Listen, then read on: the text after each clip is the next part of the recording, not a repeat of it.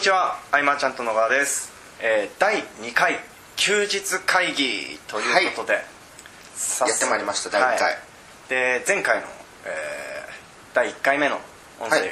からですね、あの意見を一ついただいてですね、まあ、一つじゃないんですけど。はい。でそのうちでなんかあのももうちょっと基本的な考え方というかその辺についてもうちょっと知りたいよというお声をいただいたので、はいありがとうございます。そっちの路線でちょっと今日は話をしていこうかなと考えてきました、であの、まあ、第1回の時に、まあ、とりあえずやった方がいいっすよっていうお話があったじゃないですか、はい。でそうじゃあ実際何かをしようと思った時に、なんか菅さんがよく、まあ、基盤となるビジネス一つうん作っといた方がいいっすよみたいなことをうんうん。たまに言ってたりするのでその基盤となるビジネスってそもそもどういうどんな意味なのかあっていうちのクライアントさんだと、はい。まあ未経験者が多いし、はい。あとはあのビジネスのネタがない方も多いです、うんうんうん起業はしたいみたいな、はい、うんそうなった時に、はい。あの生活がまずできなければはい。いけないというこう現実的な問題はい。があるんで、そのライスワークの部分はい。を作っとかなきゃいけないな、うん。まあ、もちろん理想像からの逆算というか、はい。あのいろいろこう質問していって、はい。えっとこんなビジネスができたらいいなっていうところまでは持ってくんだけれども、まあ、逆算してって、はい。えっとじゃあまずはこれでマネタイズしなきゃいけないよねと、はい。でそういう時に、えっと僕が作った方がいい型っていうのがまああって、はい。まあ、ビジネスモデルはまあいろいろあるんだけれども、はい。えっと今のンターネットマーケティングって、はい。どちらかというとこう新規集客のみにうんうんうん。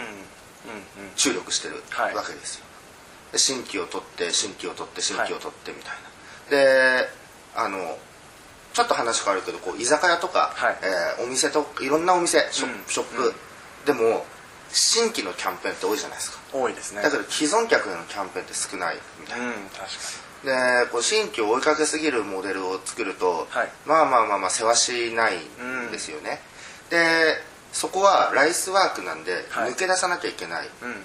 ので、えー、と新規を獲得したら、はい。まあ、商品なりサービスを提供して、はい。その後こう LTV っていうんですか生涯顧客価値みたいな、ライフタイムバリュー、はい。えーこれを上げていく仕組みをうん必ず考える、それはどんなビジネスをするにしても。そうですね。まあ単一商品であれば、えー、と例えば、えーデジタルコンテンツで何かのノウハウみたいなものであれば、複数回買うってことはないじゃないですか。ないですね。だからライフタイムバリューどうやって上げていくかっていうと、はい。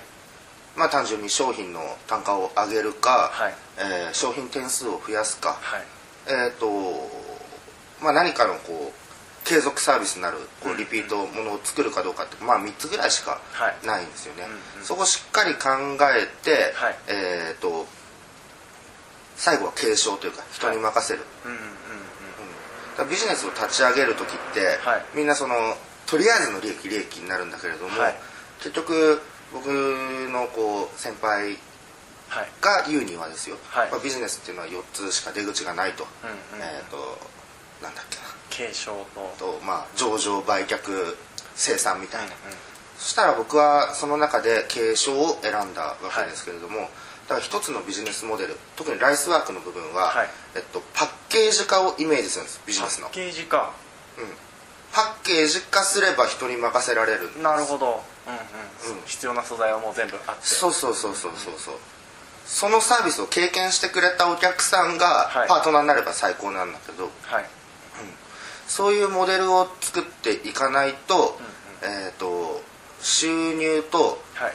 時間はい。っていうのがこういつもこうなんていうんだろうな。あの本当は自由な時間と、はい。を作りながら収入も増やしていきたいじゃないですか、だけど時間がなくなってはい。収入が上がっていってみたいなモデルになりがちうんになるんだけれどもこうやってちゃんと継承していくモデルを作っていくと、はい常に自分に時間があるわけですよ。時間があるとあの暇になるからいいってことじゃなくて、はい。えっ、となんだ僕の場合だったらなんと結婚したじゃないですか。はい。なんと。そうすると、はい。家庭の時間はい。まあプライベートの時間と、はい。あとはなんかチャンスがあった時にすぐに飛び込めるビジネスなるほどなんか忙しいと飛び込めないんはいだよねだからその2つとかも自在にこう時間を自由にしながら、はい。で他のビジネスはたとえ利益が半分になろうが任せるっていう、うん。この基盤を持ってると持ってないでは、はい。相当こう挑戦できる度合いが変わってくる。そうですよね。それしかないってなったら他に行きづらいですよね。でなかなかこう資金がこう潤沢にあるっていう人はいないんで、うん。うん。うん。限りある中でやるとしたら、はいまずはそういう着実に利益が出るモデルを作っていくと、でそこは非常に一見地味に見えるんで、はい。えっ、とまあこれを聞いてくれてる方もそうですけど、はい。なかなか作ろうとしないんですよ。もっとなんかツイッターでバンってやってドーンって入るみたいな、フェイスブックでドーンみたいなのが大好きになってしまうと。はい。ただその人たちは、はいその次のブームに乗りその次のブームに乗りっていう、うんうん。その流行りを巧みに使って先導するマーケティングがあるわけですけれども、うん。その渦に入ってしまってる、うーん。悪いことではないんですよもちろん、うんそこで何かできればいいっちゃいいんですけど、はい。おそらく見てる限りでは、うん。ほとんどの人がうん。うんただなんか買ってしまってる、はい。なんか最新のものを買っておかないとうん。置いてかれてしまうんじゃないかみたいな、ただ、えー、と現実は抑える部分っていうのはもっと違うところにあるよっていうのが、ううん。ん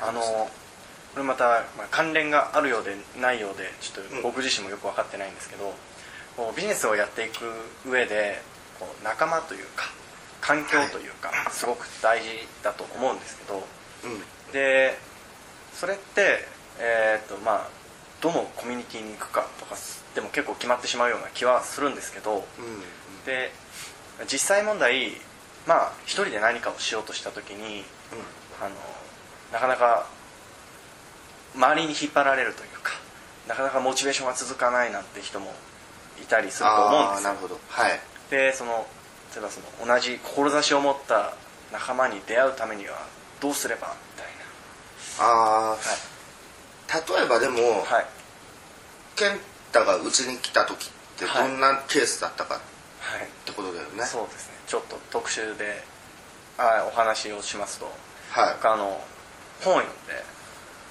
僕の本をはい菅さんの本を読んでこいつはすげえと思ってですねなあのもっと知りたいなと思って検索をしたらあの当時、えーやってた菅ゼミナールっていう若手起業家支援の、えー事業のページにたどり着きましてでそこでいきなり電話をして。そう申し込みフォームあったのに電話してきたんで。はい。そうそうそう。でそしたら菅さんにも代わっていただいて。で面接してくれるっていうことになって。で行ってっていう形なんで思いっきり飛び込んでますね。そうそういうことじゃないかなでもやっぱり。うん。はいえっとまあな何かしらブログを立ち上げて、はいえーまあ、情報発信していく中でつながりができることもあるかもしれないけれども、はい。うん。なんだろうね。自分が飛び込みたいというか興味持ったところに行けば、そこでの出会いはうんうんうん。必ずあるんじゃないかなとは、あ僕今話してて思ったんですけど僕あのいきなり菅さんのところに行ったじゃないですか。でそうすると菅さんのにも周りの人がいるわけじゃないですか。もちろん事務所の人も。そうですし。会員の方もそうですし。でその方々って僕と同じようにすごいまあ変な言い方ですけどすごいな魅力のある人だなと思って集まってきてる方だと思うんで話が合うんですよね。そう話が合うと思う。みんな変わったところがあるというか、はい。えっ、と地元に帰ればみんな少数派というか、はい。でも少数派が集まればその中でまた大枠があって、うんうんうん。でまたそこからさらに少数派少数派っていうことで、はい。自然とあのエッジが効いてくるというか、うんあのまあ、よく自己ブランディングなんて言われることもはい。あったりとか、まあ、USP をどうするかとか、うんうん。いろいろあるけど少数派少数派に行けば行くほど、はい。い、い感じにとんがってきてるなとは思うけどね僕は、あの僕がそうですね。今話しててすごく思ったのがなんか順番があの仲間を見つけようじゃなくてなんか師匠を見つけようの方が早い気がしました。ああ僕いないんだよね。まあお世話になってる先輩はもちろんいて、はい。勝手に師匠と思い込んで僕が。なるほど。でその人にはい。声をかけてもらうために結果を出そうみたいな。うーんなるほど「ああ菅ちゃんちょっとうちのやってよ」とかはい。言われる存在になってやるっていうはい。のはかなりあった、うんうんうんね。うん。えじゃあその菅さんの起業起業当初の話なんですけどずっと一人だったんですか？ずっと一人っすよ。もうパソコン、うん、1年ぐらいはい。一人で、はい。共通の話題で喋れる友人はいないし、うんまあ、みんな就職してくでしょ、で、まあ、僕の選択肢は間違ってるとまあみんな言うでしょ、う。んうん。うん。だから一番最初にはい。あのネットでたまたま声をかけられて、はい。新宿で喋った人がいるんですけど、はい。幸せすぎて こう自分の考えとかマーケティングとかを「はい。ああいいねそれそれ面白いじゃん」とかはい。言ってくれる人の存在がもう嬉しすぎて、はい。僕が人が大好きになったのそこ強いかもしれないですねああの自分が飛び込んだ先には、はい。それなりにこうまた同じフィールドで頑張ってる人とこう出会えるんだって思った瞬間でもあって、うん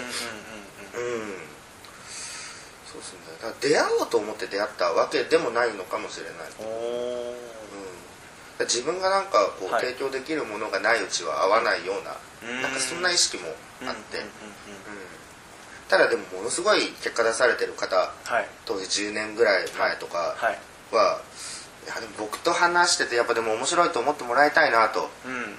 そのためにはとかはいはい。はい全部そういうふうに人中心で、えっと、目標を定めていたところははい。中長期的な目標うんうん。っていうのは考えてたかなと。うーん。振り返ればだけども、はい。うん、なるほど。ら結果的にあの、は某はい。通学はい。のビジネス塾はいはいはいはいをこう任された時は嬉しかったです、うーん。そうですよね。